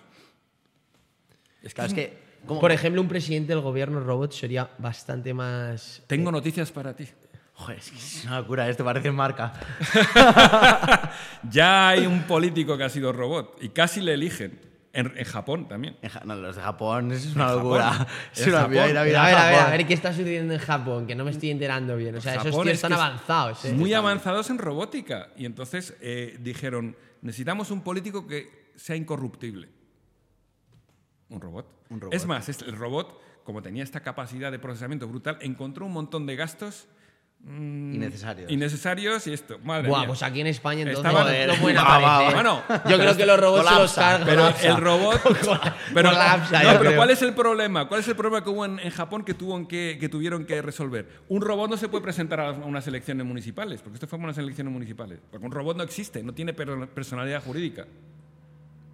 Claro, ¿Y ya lo los hicieron? pasaportes. Pues uno cedió su, su identidad al robot. que Buah, es eso la en que se España entonces no Esto pasa, porque aquí. Aquí de la silla no se levantan ni en tres siglos. Bueno, pero, pero No, no. ¿os dais cuenta de hasta qué punto nuestro mundo está cambiando a una velocidad extraordinaria? Y sin embargo, todavía no estamos preparándonos para ello. Y yo, yo lo que digo es que hay que prepararse. ¿Y cómo, cómo se prepara para, para un mundo robotizado? Pues ¿cómo se prepara? Pues un poco anticipándose a, los problemas, un poquito. Es decir, ¿qué, qué va a pasar? eh, por ejemplo, lo he dicho, con la conducción autónoma. Es que hay tantos supuestos que ya están pensándose. Es fundamental. Y además, la conducción autónoma, me- mm, hay un problema, es el nivel de desempleo que va a crear. Eh, por ejemplo, el 11% de los hombres en Estados Unidos de la población activa eh, masculina en Estados Unidos depende del transporte por carretera. Eh, había leído en un estudio, ¿no? ¿Qué va a pasar con todas esas personas? Porque eso desaparece. Pero o sea, te refieres que trabajan. Claro, que trabajan. Vale. Eso desaparece porque lo hace un robot o lo hace el, el- el- el coche autónomo. Pero yo, por ejemplo, ahí quizás a lo mejor a largo plazo sí que es verdad que va a haber una conducción autónoma totalmente autónoma que un robot, pero yo, por ejemplo, sí que me puedo ver ahora que al final, si tú estás conduciendo, bueno, conduciendo, si estás en un coche autónomo y ese coche autónomo te está llevando y tiene un accidente, el que responde jurídicamente a ese accidente debe de ser la persona que está dentro de ese coche, porque como ya hemos hablado antes, jurídicamente ese coche no, no tiene Muy ningún- buena pregunta, pero es que no se sabe. Ya ha habido un caso que el, que el coche autónomo ha matado a alguien. ¿Y, y qué hacemos? ¿Quién es el responsable? ¿La empresa, de, la empresa que ha hecho el, el coche? ¿El coche? ¿El dueño del coche? Es que es muy interesante. Para mí la empresa, 100%. Bueno, es que, no- bueno, pero otro de los temas que habrá que plantearse también. Claro, porque yo lo que decía es que sí que veo que a lo mejor un camionero no, debe, no, no tiene que conducir ocho horas, pero sí que tiene que estar al lado del coche autónomo o del camión autónomo para controlar que todo vaya bien. Pero bueno, una vez más, pero ahí tiene que tomar decisiones en décimas de segundo. Y entonces el, el- el coche, el, el- el sistema autónomo, tienes tú que programarle, bueno, si ocurre este caso, que es muy improbable, pero si ocurre, ¿cómo vas a reaccionar? Claro. A ver, pero ya, a mí me parece que eso van a ser casos bastante puntuales. O sea, si comparas la cantidad de, de accidentes de tráfico que hay a- al año en el mundo y mm, en comparación con de aquí a 100 años, cuando, hay- cuando sea todo conducción eh, autónoma, que yo creo que en un futuro va a estar prohibido, de hecho, condu- conducir, que van a, van a decir en 100, 200 años, joder, en el 2023 todavía conducían y se mataban en la carretera. Claro. Tienes toda la razón. O sea, una de las grandes ventajas de la conducción autónoma es que básicamente los accidentes se van a reducir a cero. Sí, o a casi o, cero. claro, un porcentaje van a ser muy, mínimos. bajo. Van a ser mínimos. Y eso es, eso es una gran bondad. Eso es algo para sentirse muy optimista. Totalmente. Y a nivel sociológico y a, ni- a nivel de estadística es mucho, muy positivo para el mundo porque va a haber menos muertes. Totalmente. No solamente muertes, sino también eh, personas que tienen eh, accidentes. Tuvimos un soñador maravilloso, esto por cierto. Sí. Maravilloso, sí. Lo que es el, el cuerpo humano, la capacidad de superar, que, es- que- que- que fue su ejemplo, porque él tuvo un accidente de tráfico y básicamente se rompió todos los huesos del, del, del cuerpo, estaba, amaneció en un hospital y, y- y, bueno, parecía que su vida ah, había terminado. Pues es increíble eh, cómo se recuperó. Bueno, lo primero que me dijo es que él se despertó hablando castellano, que no es norteamericano, y era castellano, y de este hombre, ¿qué le ha pasado? Porque lo que, es, lo que recu- recuperaba o lo que recordaba su cerebro, que había estado haciendo surf, surf en México, y le había quedado eso. Entonces tuvo que volver a aprender a hablar inglés. Joder, madre mía. Joder, pobre. Pero, pero fue una- una- un caso apasionante de superación, de cómo volvió otra vez a andar, a recuperarse. Extraordinario, extraordinario. Y cómo fracasó también empresarialmente varias veces, hasta hoy en día que tiene un puesto importante. Oye, en el tema de, la educación, porque sí que, bueno, el, tema de los robots sí que lo veo un poco más, un poco, un poco más lejano, Porque educar a los jóvenes sobre robotización es un poco más complicado, así que estamos en la, en la fase de ver eh, los parámetros jurídicos que vamos a tener que, que plantear. Pero en la inteligencia artificial, por ejemplo, que sí que ha surgido, pues ha habido un boom este año con ChatGPT y todo, y ha surgido un poco el debate de cómo educar a los jóvenes para un futuro con inteligencia artificial. ¿Tú estás a favor de meter la inteligencia artificial en las aulas? Y si es así, ¿a partir de qué edad crees que los niños deberían empezar a relacionarse con esta tecnología? Además, es que no es como una cuestión de estar a favor o en contra. Esto va a ocurrir, ¿entiendes? O sea, que mm, se va a utilizar el chat GPT. Chat GPT es la tecnología que más rápido se ha adoptado en la historia de la humanidad. Eh, ¿cu- ¿Cuánto es? Creo que ha sido en dos meses, ¿no? Fue Sí. en, salió en finales de Dos meses llegó a 100 millones. Sí, sí, sí, Dos una meses, locura. 100 millones. ¿Sabéis cuánto tardó Telefónica en llegar a 100 millones de consumidores? 20 Años. 20 años. 20 años, 82 años. Eso. Instagram, dos años. Sí, Instagram dos años. Dos años. Y de repente ChatGPT ha ocurrido. En Entonces semanas. tenemos aquí un- una, cosa, una herramienta extraordinaria, pero también que nos plantea un montón de disrupción. ¿Cómo vamos a hacer? Pues yo, yo, yo como profesor ya tengo un problema. A ver, cuéntanos. Yo tengo ya un problema con ChatGPT. ¿Cuál es mi problema? Que eh, no tengo una herramienta para saber si el, el trabajo que me presenta un alumno me lo ha hecho ChatGPT o no. Pero yo creo que hay, hay herramientas ya. Hay herramientas que lo sí, sí, que detectan si has copiado. Pero esto no has copiado, porque es algo completamente nuevo. Claro. Que te lo ha creado nuevo. Evidentemente llegará esa herramienta, pero Sí, hasta pero que sí- llegue estamos en un impasse. Pero ¿no, cre- ¿no crees que eh, estamos debatiendo lo incorrecto? ¿No crees que el hecho de que ChatGPT ya esté en las aulas significa que el debate tendría que ser ya de raíz diferente? De que el alumno ahora, el tema de copiar ya no es un debate, ya se da por hecho de que el alumno va a utilizar este tipo de herramientas para hacer un examen, para sacarte una respuesta y que entonces la educación tendría que ser totalmente diferente. Que, Bueno, que el alumno para aprenda mí para nada, mediante este tipo de herramientas de una forma diferente a la que se ha visto en el, en el pasado. Pa- Yo para mí no. No, sí, para va mí a seguir no aprendiendo. Yo creo que va a seguir aprendiendo, pero a lo mejor en el aula pues, pueden cambiar ciertas pautas. Por ejemplo, un examen, pues no, sin ordenador. eh, creo que una universidad en Estados Unidos está volviendo a el papel y lápiz. Puede ser, puede ocurrir también. Pero el chat GPT creo que es una cosa muy útil. Te da un montón de información. Bueno, ya, ya La me- que quieras. Yo, yo me he quedado sorprendido. Y eso que han dicho que este es el, el beta. Sí, que sí, no veas sí. tú el que viene. Digo, madre mía, pues el que viene, pero tiene también muchas ventajas. Eh, o sea, te da un- unas cosas increíbles, pero habrá que adaptarse. Eh, Yo creo que llegará el, el instrumento para ver cuando lo has hecho o no. Y una, vez- y una vez más, aquí también sale un poco el tema de la ética. Es importante ya empezar a decir, no lo hagas, sino hazlo por, por ti. O sea, tú traslada tu trabajo que sea tu voz, que no sea la voz de otro. Hay un emprendedor que se llama Gary Vee, que es un emprendedor americano muy buen comunicador, y un día en un podcast con un chaval dijo que básicamente él sentía que era estúpido ahora los exámenes que se hacen a los jóvenes de geografía o de historia, de que tienen que sacar los países, los ríos, las ciudades, porque al final ese chaval va a salir de clase, va a chequearlo en el móvil en Google y Google le va a dar la respuesta. Entonces, no hace falta, él decía que no hacía falta memorizar o tener ese sistema educativo como el que se tiene ahora. Lo que pasa es que yo creo que ChatGPT es mucho más disruptivo que Google y ChatGPT te puede sacar de todo tipo de actividades escolares, ya sea resúmenes de libros, exámenes, deberes. Entonces, yo creo que ChatGPT sí que está consiguiendo lo que no se consiguió en un principio con Google, que va a, dis- va a cambiar, va a modificar el sistema educativo, porque ahora un chaval le dices, mañana tráeme un resumen del libro y ha tardado cinco minutos en traértelo porque se lo ha pedido a ChatGPT. Entonces yo creo que sí que es el concepto de que al final no hace falta memorizar como se memoriza, no hace falta aprender como se está aprendiendo. El concepto no es saber tanto, sino saber utilizar las herramientas Correcto, para llegar a... Correcto. Yo, para- yo estoy mm, medio de acuerdo. Medio de acuerdo. Bueno, yo, yo como vengo de mm, el estudio tradicional, que era así, es decir, el, Bueno, y exam- nosotros. el examen era de la página 44 a la página 80 y el que mejor memorizaba sacaba mejor nota. Eso ya está superado, eso ya no vale para nada. Hoy en día lo más importante es la capacidad de análisis. Entonces, eh, y ChatGPT te va, de- te va a dar muchas herramientas para analizar. A mí yo lo veo como algo también extraordinario, ¿vale? Efectivamente. Como, como todo, tiene su lado oscuro como la luna. La luna es maravillosa, tiene su lado oscuro, vale. Pero eh, eh, la potencialidad es extraordinaria. Y lo que tenemos que hacer otra vez, yo creo que la educación va a volver otra vez a, a, a enseñarte a tener una visión amplia. Y eso me encanta.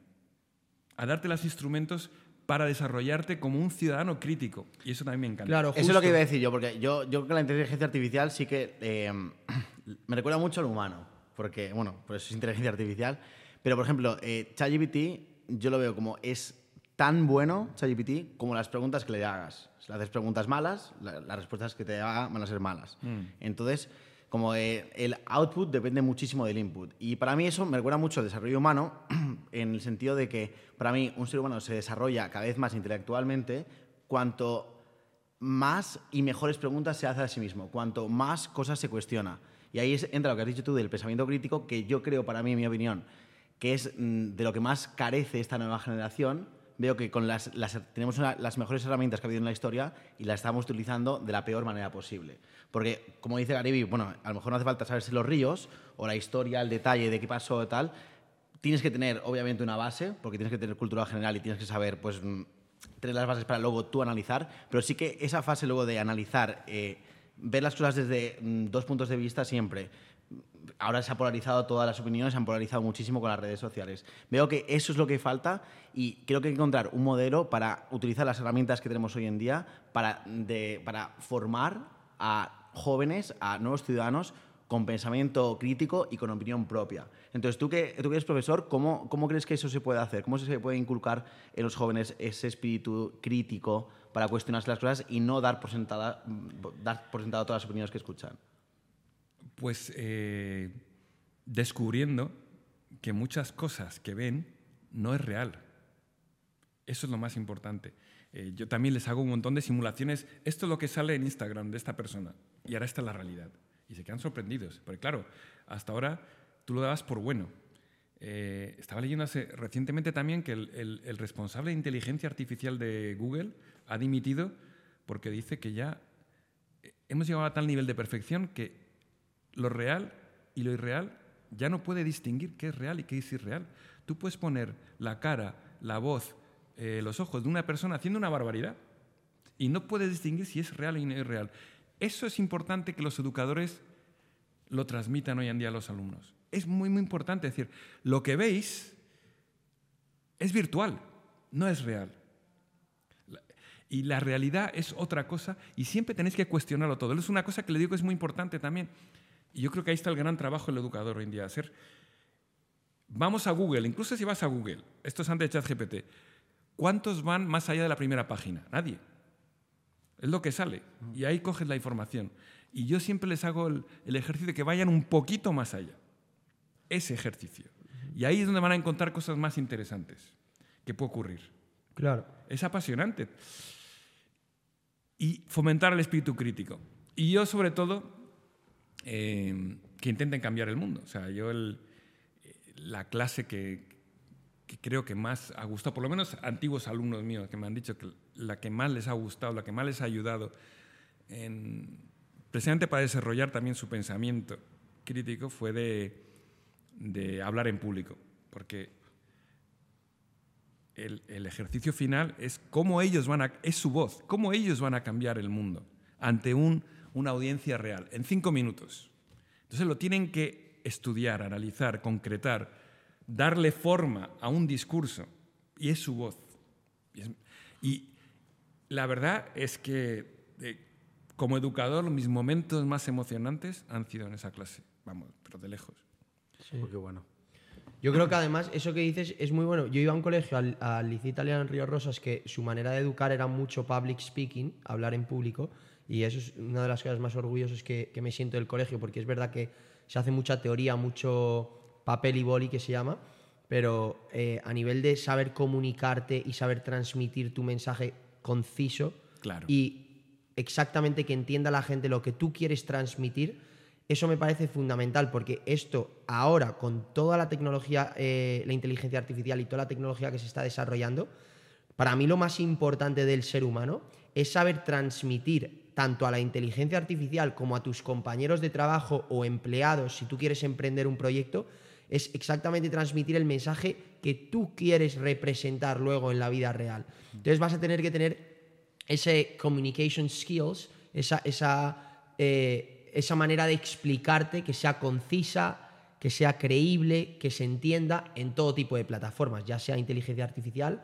o ya sea eh, a tus empleados o tus compañeros. Totalmente de acuerdo. Es más, eh, hay un, un, estudio anual que se hace entre la Confederación de Universidades Norteamericanas y empleadores cada año, qué es lo que están buscando de los recién graduados. ¿Cuáles son las aptitudes principales? Siempre, número uno, número dos o número tres, la capacidad de comunicar.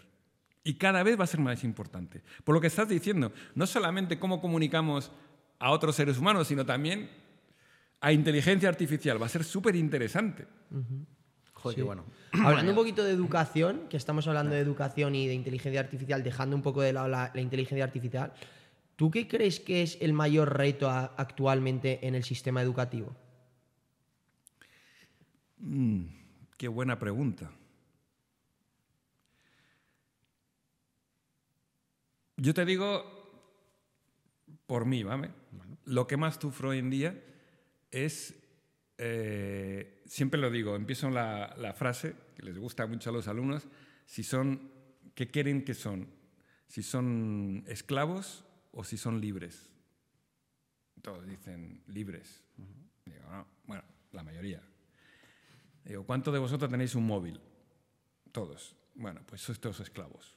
Tengo y es verdad que lo que más me cuesta hoy en día como profesor es captar la atención de mis alumnos, porque ya se han acostumbrado a la atención constante que demanda el móvil. Y eso, como educador y como ser humano, me aterra. Porque están diseñados el móvil para captar tu atención.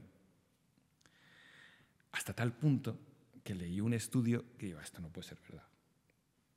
Esto voy a dar otra, cosa aquí que es sorprendente. Pero hay un estudio que uno de cada diez adolescentes norteamericanos está mirando el móvil mientras hace el amor. Y yo pensé, esto es imposible. Entre los robots y esto, madre mía. Claro, pero eso cuando lo traslado en clase, pues no hay sorpresa. Entonces digo, caramba, pues estamos... Entonces, eh, absolutamente, si está si en un momento tan íntimo está mirando el móvil, bueno, si nos están mirando aquí, por favor, dejar a esa persona ya, ipso facto, no vale la pena. O sea, hasta tal punto llega esta adicción al móvil. Entonces, yo creo que el gran reto hoy en día es recuperar la atención de los alumnos. Vale. Eso, o sea, eso en la parte pues, un poco más general, y, pero más, más en específico del sistema educativo español actual, porque yo he, he escuchado esta frase de eh, tenemos un sistema educativo del siglo XIX con profesores del siglo XX para educar a jóvenes del siglo XXI. Entonces, el, el sistema educativo actual, ¿qué cambios harías tú? ¿Qué cambios? Sobre todo no, no cambiaría tanto porque eh, uno de los grandes defectos que creo que ha habido en, en, España el sistema educativo es que no ha parado de cambiarse. Claro. Y entonces eso al final eh, no tienes nada. Sino tener una especie de ideas concretas de por dónde va el futuro y cómo podemos eh, educar para ese futuro. Una cosa que yo sé, es que una cosa que deberíamos ya cambiar, por ejemplo, en todos los cursos y todo se le da libros que van a leer, libros para leer, ¿no? El libro de texto. Y yo sé, y todos se ríen, ¿para qué nos vamos a engañar? Sé que no vais a leer el libro. Es que todos se ríen, ¿verdad? Como te verdad, verdad, verdad. No vais a leer el libro por una vez más. Esa capacidad de atención cada vez no, no, no existe. Entonces, ahí deberíamos ya empezar a cambiar en ese sentido. Bueno, si no vas a leer el libro, pero por lo menos ciertas partes, hacértelo interesante para que tú vayas ahí y, uh, y quieras saber más. Y yo lo que vuelvo a repetir, o sea, es que es un libro, es una cosa extraordinaria. Es, es revolucionario un libro, de verdad. Y entonces, por lo menos a todos mis alumnos les recomiendo, digo, un libro en vuestra vida tenéis que leer, por lo menos uno. ¿Cuál sería ese? El Principito. ¿Por qué? Porque es un libro que puedes leer a lo largo de tu vida y lo ves distinto. Porque no tiene muchas páginas fundamentales. Uh -huh. Porque da otros libros. A... Dice, ¿a dónde vas? 200 páginas. No. Ese. Y tiene, tiene dibujos. Es maravilloso. O sea, si ese es un libro, leer ese, por favor. Vale. Bueno, leer más. Sí. No, yo, lo he leído en el colegio, me lo mandaron. ¿Lo has leído? Lo he leído, sí, sí, sí, en el colegio me lo mandaron. De hecho, ¿Y un par qué de tal? veces. Bien, no me acuerdo de nada, pero... ¿No te acuerdas de te- nada? Te, Entonces, podría no, mentir aquí. Lo pero- tienes que volver a leer. Eso es una tarde. Claro, no, es que lo leí, ya que si no era, si no era primero de la ESO, era incluso antes. no Tienes sé. una tarde fabulosa, entonces. Una para tarde muy leer. bonita por delante, Muy bonita ¿eh? con eso. Planteándome Bueno, y comprar ya, robots por si, Amazon. Si algún, algún loco que nos está mirando ya se quiere atrever con un gran desafío, le recomiendo El Quijote, nuestra obra más universal. ¿Sabéis que es la obra más traducida del mundo después Sí. de la Biblia? Sí. Entonces, El Quijote es algo extraordinario. Yo he vuelto a redescubrir el Quijote. A mí me mataron el Quijote porque me obligaron a leerlo en el colegio. Entonces me mataron el Quijote. Y lo he devuelto a recuperar y me lo paso como un... Realmente me lo paso en grande. Una pregunta, José, ahora que estamos hablando del tema de la educación, porque claro, supongo que el sistema educativo será muy responsable de todo esto, los gobiernos, tanto el educador también, que tiene que hacer unas clases divertidas, dinámicas, pero ¿qué tiene que tener un buen estudiante para serlo? Un buen estudiante, curiosidad. Mucha curiosidad. Me encantan mis estudiantes que vienen y me traen cosas que yo no sabía. Me encanta. Me encantan mis estudiantes que yo aprendo de ellos. Por ejemplo, yo he aprendido un montón de mis alumnos eh, de las redes, porque sabéis que no estoy en redes. Pues yo he aprendido de redes gracias a mis alumnos. He aprendido mucho de- del mundo eh, de blockchain y de la cripto por mis alumnos. Y esa curiosidad es la que tienen que tener. Así como yo aprendo de ellos, que ellos aprendan también de las cosas que, creo yo que son importantes para ellos. Y es muy bueno eso porque vivimos en un mundo que cambia constantemente y cada vez la, la velocidad a la que cambia es, es mayor.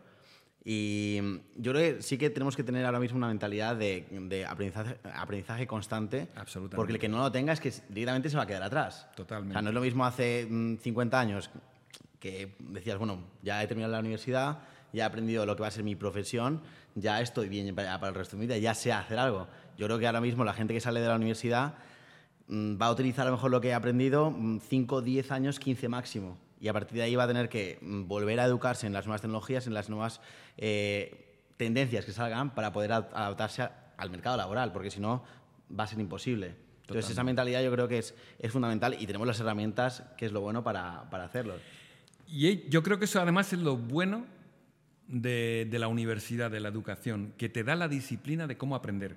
Porque el aprendizaje es para toda la vida hoy en día. Absolutamente de acuerdo. O sea, todo, lo que, todo va a ser obsoleto en dos, tres años y tenemos que reciclarnos constantemente para saber y aprender. Y eso, ese es- esos mimbres te lo da la universidad. Pero la- la universidad, ¿por qué? Porque yo, por ejemplo, o sea, de la manera en que aprendí en la universidad, o sea, me aborrece. A mí lo de estudiarme, mirarme un libro, hacer apuntes... Tienes tal, que venir a. Schiller. Bueno, pues mm, encantado claro, de... es que ta- también, para, para que la gente lo entienda, o sea, la universidad, la universidad de Schiller no es una universidad Ahora- tradicional. No, eh, eh, por eso es bastante Claro. es muy innovadora en, en- en varios aspectos. A mí que me encanta. Es decir, una de las cosas es que es learning by challenge. O sea, aprendes con casos reales. Y bueno, uno de mis soñadores que traje a uno de mis héroes, porque yo soy una persona, mi único defecto, me levanto por la mañana y necesito admirar a alguien. Es mi único defecto. O sea, yo, entonces leo historias y me vuelvo loco. Entonces leí la historia de este hombre, eh, tengo que conocerle. Le conocí, que es el que creó Pepe Fon, que es un auténtico fenómeno. Pepe Fon, no sé si habéis hablado de ello, pues es una empresa de telecomunicaciones en España extraordinaria. Bueno, pues hizo algo increíble y lo hizo aquí en España.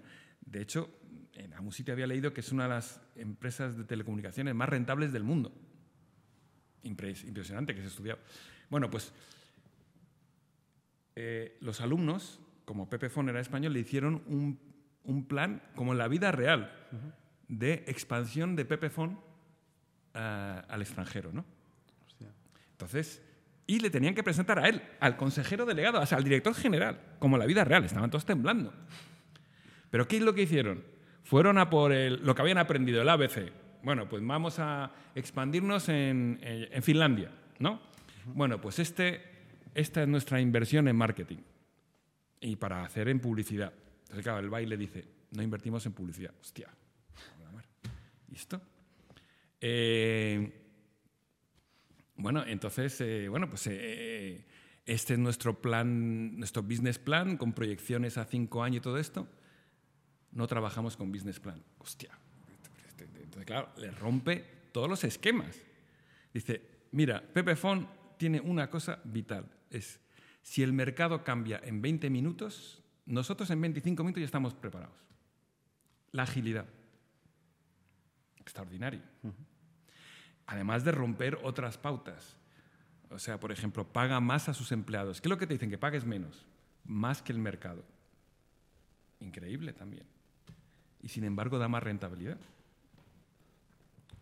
Entonces, eso, pues, claro. O sea, esa es, un poco la metodología que, que. Pero una metodología así, claro, hundió la miseria a mis alumnos, pero también les abrió, les abrió la mente. Caramba, se puede hacer de una forma distinta. Y eso es lo bueno. ¿Y qué, más ejemplos tienes así de, esta nueva metodología que, tú aplicas? De, esta nueva metodología, pues... O sea, eh, ya supongo que es, que es, poner mucho en práctica todo lo que aprenden, muchos casos prácticos, eh, casos que luego van a utilizar en la vida real o en el mundo laboral. Mucho, mucho también, eh, mucho diálogo con mis alumnos que también aprenden de mis alumnos. El que más me ha gustado, por ejemplo, que vino una chica que me encantó, entonces la traje también a mi escuela Soñadores, eh, en Mercedes, que es eh, una empresa de productos de higiene femenina. Vale. Claro, ¿cuál es su historia? Eh, yo no lo sabía, lo que he aprendido de, productos de higiene femenina, que también esto es interesante, pero que entonces que hay muchos tóxicos en los productos de higiene femenina. ¿no? Entonces ya su sueño, crear una empresa de productos de higiene femenina completamente natural. ¿no? había en Estados Unidos y traerla aquí a España. Y lo ha hecho. Ese era su sueño, ¿no? Entonces, mm, bueno, el problema es la distribución, ¿no? Pero entonces, en el diálogo con, los alumnos, le dijeron que volviera a repensarse el tema de los influencers. Porque claro, ella eh, decía que no porque cobraban y ella pensaba que si contaba la historia, porque esto es un bien, ella no lo hace para ganar dinero, sino por un bien, porque así lo cree. Pero entonces se lo replanteó por el tema de diciéndole a los alumnos que la importancia de los influencers hoy en día. Pues ese diálogo es maravilloso. Tú cuando estás trabajando con tantísimos jóvenes ahora y como supongo que les entiendas mucho mejor, hayas tenido la oportunidad de, saber hacia dónde va la juventud, ¿qué dirías que es lo que más... Eh, bueno, lo, más, lo más diferente respecto a lo que tú vivías en esos años, cuando eras así de joven? Wow. Lo, bueno, lo más diferente, el móvil. directamente. directamente el móvil que mata muchas cosas. Entonces yo, les intento decir que es importante que queden con, con, personas. La interacción cara a cara es fundamental. Pero a nivel un poquito más profundo, en plan de valores, de principios, respecto, por ejemplo, a cosas fundamentales en el día a día como es el amor como es el relacionarse con las personas. ¿Ves algo diferente en el día de hoy de la juventud o no? Hombre, veo menos romanticismo, eso sí. es una... una vez más, yo he aprendido mucho con, con, mis alumnos que me comentan, pero entonces hay menos romanticismo, hay más... Eh, no sé, yo, yo, yo, veo que es muy bonito eh, la comunicación personal y hay un poco de desencanto con eso, yo creo. Y después hay un, un poco de pérdida de referencias también, ¿no? Cuando alguien me dice, no, yo tengo 5.000 amigos, ¿cómo? Eh, una vida es, si tienes 5 amigos en la mano ya, es una vida de éxito. 5.000 amigos, no, 5.000 followers, no, perdona. Entonces no, no tienes 5.000 amigos, pero son conceptos eh, erróneos en, cierta medida. Y yo creo que es importante que volvamos un poco a la comunicación personal, que es la más importante. Lo que he visto también, jóvenes muy preparados, jóvenes inquietos, jóvenes preocupados, jóvenes comprometidos. Eso también me gusta muchísimo. Y hay que ayudarlo, hay que potenciarlo, hay que... Eh, y también he visto otro problema que es el tema de, de el equilibrio mental, porque claro, estamos sometidos a tantos eh, impulsos que el equilibrio mental, bueno, pues es una de las cosas que hay más preocupación en día con respecto a la gente joven. De hecho, vamos, una de mis próximas soñadoras es para hablar de eso, cómo ella superó una crisis personal eh, que creo que, porque me lo han pedido, que si puedo traer algo para esto, y vamos a hablar de eso. Eh, a nivel de equilibrio hablas de desarrollo personal, meditación, Sí, salud sí, mental. sí. Salud mental, que es muy importante, es muy importante, porque Más. Claro, eh, porque somos adictos hoy en día. O, o lo digo yo también, ¿eh? me incluyo. Yo hice la prueba hasta qué punto era adicto al móvil y fíjate que yo soy... Y, y comprobé hasta qué punto era muy adicto al móvil. Y ahora me estoy des- desenganchando. ¿Y cómo estás haciendo eso? Pues con la terapia que recomiendan, que es por lo menos un día a la semana, que no tengas móvil. Un día a la semana. Me costó muchísimo llegar ahí, ¿eh? Si he de ser sincero, no duré más de cuatro horas. Es que eso te iba a decir. Yo no duro, me cuesta una hora. Hay un, hay, un, hay, una, hay un reportaje esto maravilloso en Netflix que se llama Social Dilemma, creo que Sí, se llama. Sí, guau, que hubo ahí. ¿Cómo, una cómo- cómo se apuesta con la madre? Una semana... ah, no, Nada, no imposible. aguanto. Ah, Nada, imposible. Si encima con el mercado cripto así, imposible. Claro, claro, claro. Entonces te digo que... eh, pero es una fórmula, eh, es muy interesante, cuesta muchísimo. Me parece muy interesante eh, respecto a todo lo que estamos hablando, que, el- que ahora hablaremos y trataremos el tema de la escuela de soñadores, porque por lo que has dicho, o sea, s- tus alumnos te piden temas en concreto, tú se los das, traes a gente para que les abra la mente o que escuchen o aprendan de temas en concreto. ¿Cómo funciona un poco eso? Porque supongo que eso es un programa que tú has desarrollado en la Universidad de Schiller. Sí. ¿De, de dónde nace? ¿Por qué, ¿Por qué decidiste hacer eso? Una vez más, decidí hacer eso para quitarles el miedo al futuro, para que recuperen el dominio de su futuro. Somos capitanes de nuestro futuro. Somos nosotros, nadie. Entonces siempre, y sobre todo para que persigan sus sueños, sobre todo cuando eres joven, tienes que soñar y tienes que decir qué es lo que quiero y cómo voy a cambiar este mundo. Y para quitarles el miedo, y para demostrarle que eso es posible y que no terminan con un Quijote, o sea, como una, una- algo, alguien folclórico, sino he traído gente que ha perseguido sus sueños, pero con éxito. El éxito es fundamental, porque si no tienes éxito, entonces... ¿Cómo empecé? Porque yo os digo a vosotros, perseguid vuestros sueños. ¿Qué más a decir? No, pero es que mira, tengo una hipoteca, tengo que pagar un alquiler, estás casado, tengo unos hijos, tengo, tengo, tengo, por esto no lo puedo hacer. Siempre tendrás las excusas. Bueno, pues leí la historia de este señor, que me encantó, digo, este, este lo empezamos con él. Director general de una multinacional en España. Le dan el puesto de su vida, director general para Europa. Se va a su mujer y le dice, mira, me han dado esta promoción, pero a mí lo que de verdad me apetece, lo que de verdad me apetece es dar la vuelta al mundo. Ahora que soy joven, no después. La fortuna, una buena mujer también le dice, ah, que te quieres dar la vuelta al mundo, vale, pues nos vamos. Nos vamos es él, ella y dos niñas pequeñas. Y los cuatro se embarcaron en una experiencia increíble. Las niñas, bueno, que no perdieran el año escolar. Cuando volvieron, arrasaron en la clase, tenían una madurez años luz con respecto a las demás. Les pasó de todo. Vieron la generosidad del mundo, se pusieron enfermos, les robaron, de todo. Pero ¿cuál creéis para los cuatro que fue el peor momento? El de volver. El de volver. El último mes, cuando tenían que volver. El viaje les había cambiado. Qué bueno. Entonces, dijeron, bueno, pues él volvió a decir, bueno, vamos a volver a la rueda, voy a volver a buscar un puesto directivo, pero ya le había cambiado el viaje, no pudo. Y al final ha fundado una agencia de viajes con su mujer para la gente que quiera dar la vuelta al mundo. Tú vas y le dices, oye, tengo, yo qué sé, tres meses y X dinero, pues te organizan. A mí me, me ha llamado la atención lo que has dicho de que es fundamental eh, tener éxito en relación a los sueños, porque yo creo que es muy importante soñar y tener sueños y objetivos, pero también creo que es importante ir actualizando estos sueños. No es lo mismo los sueños que tengo yo ahora mismo que el Alex de eh, 20 años o 15, o ya 10 ya ni te cuento.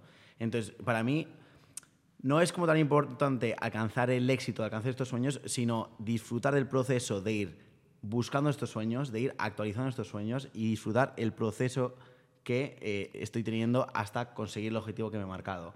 Que a lo mejor no llegó a conseguirlo de la manera que pensaba, pero el proceso de haber, de haber intentado a lo mejor me ha hecho tan feliz que considero que he sido exitoso. Por supuesto, el, el camino es lo más bonito. Bueno, y además eso va a lo, de, a lo que hemos dicho de aprender constantemente, Constantemente. porque cuando tú sigues aprendiendo constantemente no eres la misma persona que hace Claro. cinco años. Total. Pero sobre todo, no, que no te encasillen tus sueños. Que, porque cuando uno tiene sueños, puede ser muy variopintos.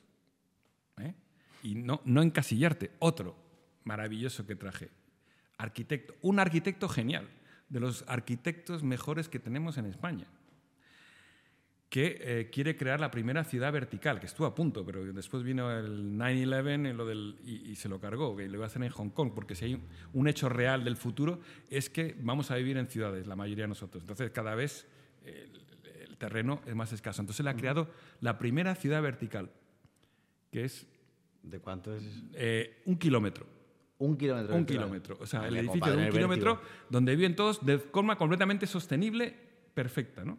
Y ahora lo que tiene que ser es a prueba de los aviones que se estrellen. ¿Dónde él aprende de la naturaleza? Que es, es que hablar con esta persona es increíble.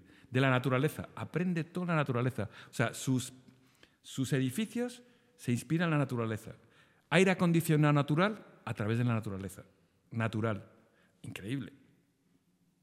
Bueno, pues este eh, arquitecto extraordinario, mm, una persona genial, ahora ha descubierto, además es músico, pero es que ahora ha descubierto que le gusta el teatro. Y se ha hecho productor de teatro y actor. Por eso te digo, perseguir los sueños.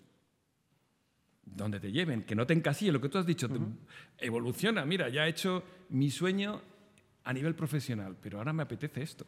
Pero tú, no por ejemplo, ¿qui- ¿quién crees? Porque eso estoy totalmente de acuerdo contigo y siempre he intentado vivir así, que yo persiga mis sueños porque al final vivimos una sola vez y si nos vamos a, a, a la camilla a punto de morir nos arrepentiremos de lo que no intentamos. Claro. Pero, ¿quién crees que nos corta las alas? ¿Por, por qué crees que la gente no persigue sus sueños? Porque ciertamente tú has visto ahí que hay una in- ineficiencia, que hay un problema y has querido solucionarlo.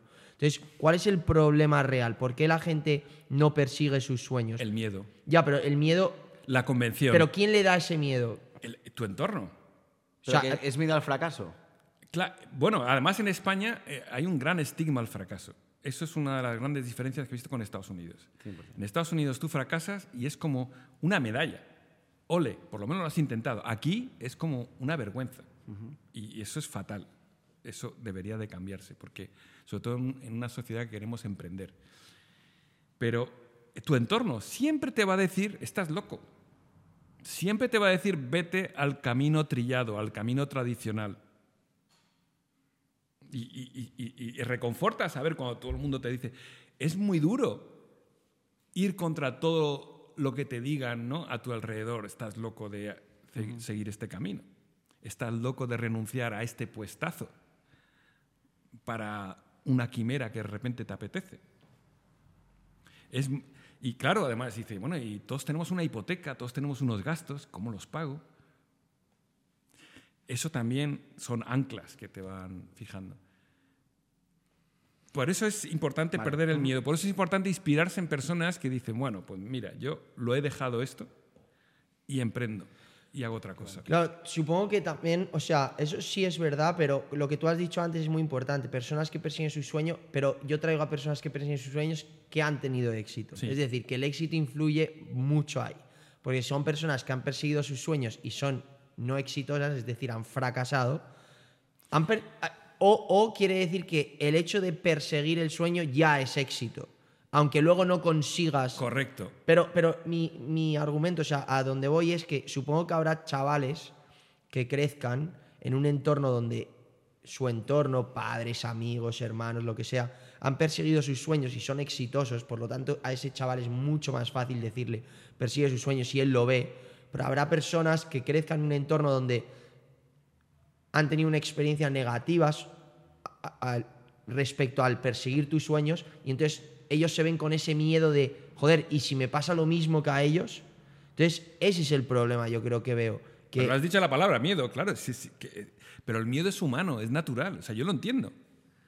E- Es fundamental. influye mucho de dónde vengas. Totalmente, también influye, pero yo te digo que estas personas han tenido éxito, pero también en el camino han tenido fracasos. O sea, eh, miedo y fracaso son dos caras de la misma cosa. O sea, tú no puedes llegar al éxito sin fracasar antes. De hecho, mi mejor maestro en la vida han sido los fracasos que he tenido, no los éxitos. Donde más he aprendido han sido los fracasos.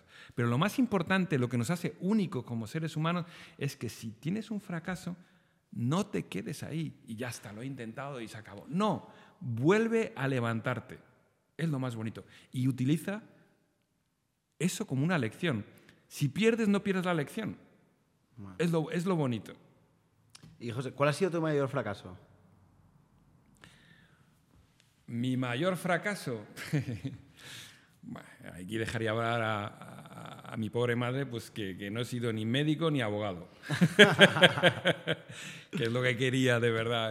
Quería... No, personal, personal, tuyo.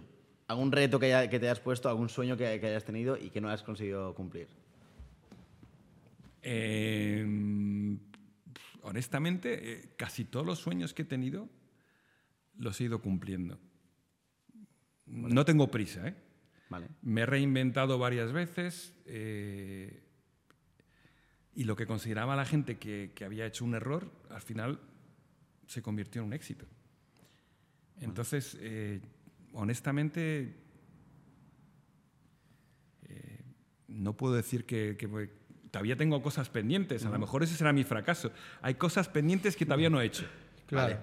Entonces, si no las hago, pues ese será mi fracaso. Eh, pero bueno, ahí estoy, estoy peleando en ello. Bien, bien, bien. bien. Muy interesante. ¿Algún tema más que...? Yo, sinceramente, he hablado de todo lo que quería hablar. ¿Hay algún tema que quieras tocar más? Eh, Política, no, política. No, no. no, lo he visto de no, no, creo que no estamos muy, muy de política. Quiero sobre todo trasladar eso que España es un lugar extraordinario de gente emprendedora todos los días que hace cosas extraordinarias, que no se comprometen, que, que no se conforman, no, no se comprometen, que no se conforman, que sueñan algo distinto eh, y crean cosas eh, que además resuelven problemas. Que estamos hablando, pero Dios mío, lo que nos viene encima un caso que me encanta, que me entusiasma, EcoAlf, no sé si lo conocéis. Bueno, pues esto es de, una pesadilla, es toda la mierda que llevamos al, mar, cómo se crea una marca textil de lujo. Y además, hablando con, con, Javier Goyeneche del, de EcoAlf, eh, él nos trasladó cuando vino ahí a, nuestra escuela de soñadores que lo que más le costó era convencer a los, a los pescadores que por favor que lo que cogieran la red no lo hubieran a tirar al mar. Claro, es que es interesante. Pero claro, tú imagínate, yo te digo, oye, si tú coges esto, por favor no tires al mar, me lo das a mí. Este hombre está loco. Joder, total. No, no, la de Ecoalf ha sido una locura. Ha una locura. Claro, pero todo eso. El, que diseñó el Jumbo 747, que es el, avión mítico de la aviación, el más éxito, él cuando se... Mm, él lo dijo también, cuando, cuando, cuando presentó su proyecto, su idea, su, sueño, le dijeron que estaba loco, que era imposible. Entonces, cuando me dijeron que era imposible, sabía que estaba por el buen camino. Esas fueron sus palabras, que, que me gusta. Qué bueno. Sí, yo creo que ese tipo de personas es personas que buscan las soluciones, ¿no? no se enfocan en los problemas y en todo lo que hay que hacer, sino que sueñan. Es que se, se, identifica muchísimo cuando tienes una conversación con un soñador, con una persona que, que ve la vida de una forma positiva y se enfoca en las soluciones, a una persona que siempre está negativa y siempre se enfoca en los problemas que hay. Se, se identifica rapidísimo. Ah, totalmente de acuerdo. Además que eh, justo después de vosotros que vais a venir a mi escuela para soñadores, va a venir uno de los mayores expertos en el cerebro, que es apasionante, es nuestra última frontera. Y él precisamente dice, es increíble que cómo si tú estás con personas negativas, al final te lo crees y te, y te influye mucho. y, lo mismo al revés, si estás con positivos, te permite eh, eh, ampliar. O sea, cómo puedes procesar tu cerebro para, lo, para soñar o para decir esto va, Esto es el Titanic. Eso a mí me interesa mucho. Si nos invitas, eh, podríamos ir a verla y. Más que y invitados, le porque es- con él y le vamos a invitar aquí para que nos cuente aquí. Es también. apasionante, o sea, el, el- el cerebro es, es nuestra última Sí, frontera. claro. ¿Qué, qué fecha es eso? Eh, en mayo, ahora, si será el 30 de mayo. Perfecto. Bueno, eso no me paso yo. Bueno, y aún así ya nos, ya nos pasabas el contacto para, para ver si quiere venir aquí a contarnos cositas del cerebro, que es súper interesante. Pues ha sido muy interesante. Oye, ha sido increíble. Vamos, he aprendido un montón, súper inspiradora la charla. La verdad que yo creo que el Me mensaje que tienes alegro, es muy os positivo. deseo muchísima suerte con este sueño, por favor. Gracias. sí, sí. Y nos vemos pronto en Nos la. Nos vemos pronto, a ver también cómo me, como, claro, cómo me inspiráis a... En inglés, ¿no? Encima. oye. En inglés, en inglés, eso sí, en inglés. ¿Cómo inspiráis a los alumnos que sueñan a lo mejor con crear su podcast? Qué guay. Espectacular. Pues oye, encantados. Bueno, tenemos todavía una sección final. Venga, dispara. Que, ah, has el primer invitado que ya se la sabe un poco. Ay, bueno, no, a ver, trampa. Bueno, ya, José, ya los próximos ya lo pueden ver en YouTube, la verdad. Bueno, es verdad, eso sí, es verdad, eso es verdad. Bueno, ya lo sabes, una, una ronda de preguntas rápidas, generales, así un poco trip. escucha alguna. Triples quick questions, con un Venga, soñador. Escucha alguna por aquí, sí. Un personaje histórico del pasado para tener una charla. Julio César. Acabo de descubrir que empezó su carrera como fiscal, pero además su primer juicio fue contra el senador más corrupto de Roma. Tres cosas que van a ser diferentes de aquí a 50 años. La medicina, conducir, ¿vale? también, completamente, y eh, los robots. ¿Qué prefieres? ¿Un millón de euros hoy en cash o 3.000 euros al mes para el resto de tu vida? Un millón de euros. Si murieses hoy y te dieran la opción de revivir, ¿qué año escogerías? 78. Todos en el pasado, nun- nadie en el Nadie futuro. futuro. Hombre, pero es que no, porque es algo que ya he vivido y que fue increíble, ¿no? Claro, como que no te quieres lanzar a lo desconocido. Ah, también si quieres a lo desconocido. No. pinchar, Me gusta, pero me puedo lanzar. O sea, cada día para mí será maravilloso. Pero ya puestos a ver en, en el pasado, bueno, un año que fue espectacular, pues eh, ese. ¿Cuánto vale un Bitcoin? Un Bitcoin, ah, 26.000 eh, euros. Perfecto. Pero, Bueno. ah, yo te voy a hacer otra pregunta. Más importante que el Bitcoin. ¿Cuánto vale un Ethereum?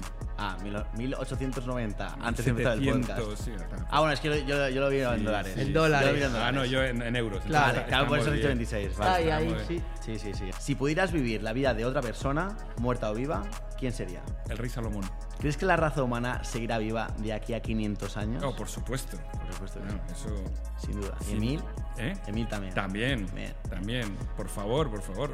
¿Qué prefieres? ¿Morir ahogado o morir de amor? De amor, por eso, sin dudar, de amor. El, el amor es, es el lo que nos que no hace, pierda. claro, es lo que nos hace es. humanos. ¿Crees en la vida extraterrestre? Ay, qué buena pregunta. Eh, soy agnóstico. Quiero creer que existe. ¿Quieres creer? Quiero creer que existe. Grandes científicos dicen que existe, con lo cual dejaré llevar que, que es probable.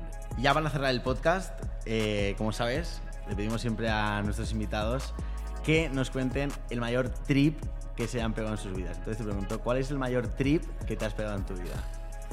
He tenido muchos. Mi viaje a Islandia. ¿Vale? ¿Qué es lo que más te Islandia impactó? fue- todo el país me sorprendió de una forma extraordinaria. Una de las cosas que más me alucinó, lo guapos que eran todos, pero guapísimos. Y por eso nun- nunca hay que asumir el tema de la cultura, nunca hay que asumir, porque fuimos ahí y dije, bueno, en- aquí en, en- en Islandia, todos rubios con ojos azules. Nada más lejos de la realidad. Había rubios, eh, pelirroja, guapa. Y todos guapísimos. Digo, pero ¿por cómo diablos sois tan guapos? Y entonces uno me lo explicó. Yo te voy a dar la razón. Sí, como toda la vida tiene una razón. Es que nosotros somos los vikingos originales. ¿Y qué eran los vikingos? Piratas.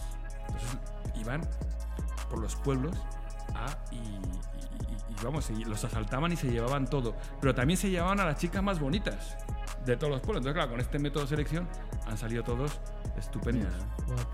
Y además eh, tiene una vida nocturna como en España. ¿Ah, sí? Sí, sí, sí, increíble. Sí, sí. O sea, toda la. Lo estás viendo muy bien, ¿eh? Hombre, es que, es que, es que a mí, de verdad, Islandia, digo, wow. No me lo puedo. Y, y- y el momento más increíble también, porque por mi amigo le quería que te- ver una ballena, que tenemos que ver ballenas. yo no sentía ninguna, pero sí, fuimos. Cogimos un capitán ahí con su barquito pequeño, que cierto, lo único que se los beben mucho los islandeses, que este hombre ya a las 10 de la mañana ya estaba y ahí con su barquito y de repente nos parece el bicho este que se pone a saltar al lado del barquito. Digo, esto nos vamos a tomar por saco. Una cosa enorme, pero fue súper emocionante. Y el capitán estaba muerto de risa con mi, con mi temor. Ah, no te preocupes, don't worry, don't worry. No worry, no worry. bueno, si don't worry, qué bonita muerte aquí, eh, congelado al lado de una, al lado de una ballena. ahogado y por. Al lado de una ballena, pero fue un momento, la verdad es que es muy emocionante. Si os recomiendo a aquel que no ha visto una ballena que vea una ballena. Pues, pues oye, pues lo intentaremos, por lo menos. intentaremos. Pues nada, oye, José, mil gracias, de verdad. otra Gracias vez. a vosotros. Muy, muy interesante, nos ha encantado. Hemos tratado muchos temas, Muchos además. temas, sí, sí, Sí, sí, sí. señor. Y, y nada, eso, que nos vemos Nos pronto vemos en la pronto. Escuela de Soñadores. Nos vemos a seguir soñando. Chequear, chequear, si todavía tenéis que ir a la universidad, chequear la Universidad de Schiller porque os va a gustar. Y el programa de. Y el programa de Escuela de Soñadores. Y nos vemos pronto, suscribiros, darle like a esas Claro, cositas. Para soñar. Y ya os lo aseguro, suscritos se sueña muchísimo mejor. Exacto. Una locura. Y nos vemos bueno, en el Nos vemos en el siguiente. Chao, chao. Gracias. Adiós.